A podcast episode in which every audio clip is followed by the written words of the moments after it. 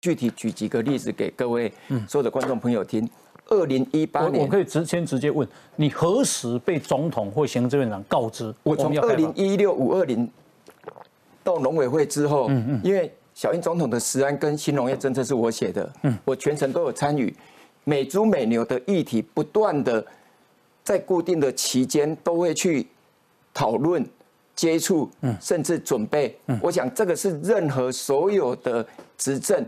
你都要面对的一个重大的议题，嗯，所以我才会说，二零一八，那卫福部把牛肉的风险评估就先做了，嗯，二零一九，把猪肉的莱克多巴胺的这个安全容许量也做了，所以整个其实在所有的这些议题里面，不是说突然跑出来就做了一个决定，如果这样的话，那当然就是一个太不负责任的一个的政府，而是已经有完整的。准备，而且这个准备是要考虑到所有的国际、国内外的情形。那我个人从头到尾，我想各部会都有针对相关的议题，都在做相关的准备跟应验。呃，陈世忠透露，内脏也会进口，是真的吗？这应该是这是你惯的吧？哦，应该是安尼哈。嘿，温喜混刚了哈。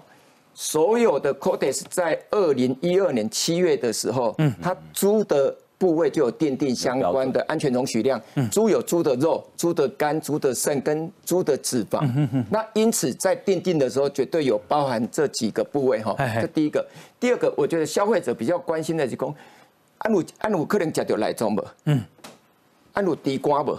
嗯，有啊，你做回来就食到。嗯，是啦，无人会无人食冷冻的地瓜啦，啊贵体，只有有的资料里面就只有。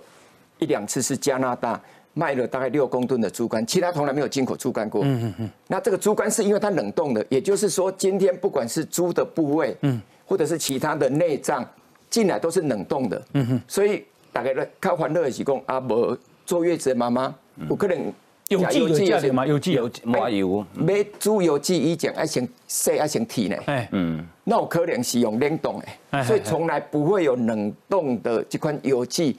的安内坐月子中心来的，安内妈妈嫁过吼，所以我这边还是要特别说明，所以猪的内脏还是有定嗯。相关的安全容许量，哎，但是实际上因为国内的需求很少，嗯，所以进口业者很少进口，甚至几乎不进口。但是我们这一次会进口，哦，不是，应该是有开放，本来就有开放内脏，对，成功猪蹄膀啊，其他家的物件，里里扣扣的猪杂碎拢有。进口啊，对吧？对啊，有嘞，是加拿大、美国、西班牙、丹麦等这些国家。对，那只是它目前是没有莱克多巴胺我知道啊，以前是没有莱克多巴胺进口嘛，零零检出嘛。啊，起码是起码也在十十个 ppb 以内十个 ppb 到四十个 ppb 不等。对对。啊，今麦红宇大哥跟我讲，啊，你是不是因为你开红了进口入嘴？嗯，这就是一个上简单。我今麦意思是讲，所以现在含有莱克多巴胺的内脏要进来了嘛？是可以进来，但会不会进来是两件事情。啊哈哈，因为你爱按照这是总统公会嘛，当初这是因为无科学根据跟国际规范，所以没有处理。那你现在有科学根据跟国际规范的时候，当然依照国际规范在定的时候，也会考虑到国人。那我会讲说定了，那他为什么不不会进来？第一个考虑到国内的需求者没有这个使用，应该是讲今仔日按所谓消费者去看按的通路内底买到的这来种。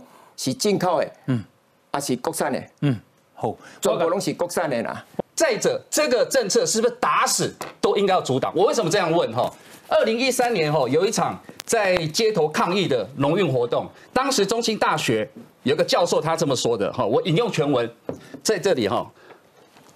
政府当初以牛猪分离 说服猪农跟个人，如果执政违背诺言，要不要有人下台负责？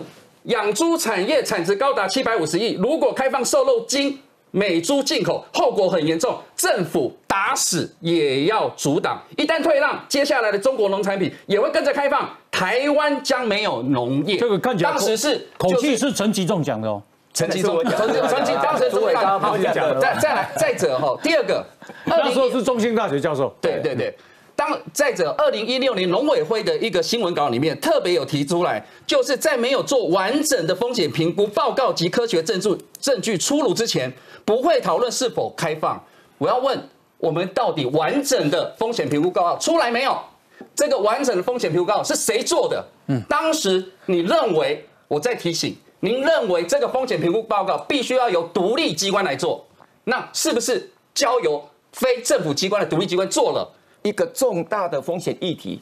绝对是有三个步骤：风险的这个评估、风险的沟通，到最后的风险管理。我待会再讲风险管理的强制标是怎么做。所以你刚要求的，其实。卫务部已经有公告，这个也就是我们之前不断的在讲，嗯，我们不能讲说哇，那总统在上礼拜五公告，所以我们才开始启动这样的一个工作。所有的面临国家面临重大的议题，如果这样的话，那就太仓促了，嗯嗯，绝对是要完全准备好，而且是站在产业界的角度。最后我要特别说明，二零一二年的时候，二零一二年的时候，我们还是在口蹄疫的疫区，我们的猪肉没办法出口。我们现在的口蹄疫，把着你去问所有的畜牧业，在过去四年。怎么跟农委会通力合作？哎，迄课题要八点外艰苦呢？嗯，啊，毋是大家农民互相配合。非洲猪瘟两年前，中国开始有了，要安怎收迄个惠州猪？你看中国开始传到越南，加亚洲国家，除了日本加台湾啊，无受影响。这是因为我们认为，在过去的所有的这些畜牧业的竞争力有提升了。嗯，这时候处理这个议题，会如同我所说的，你开放了。那我们认为对畜牧业的冲击是有限，但你不能只有这样。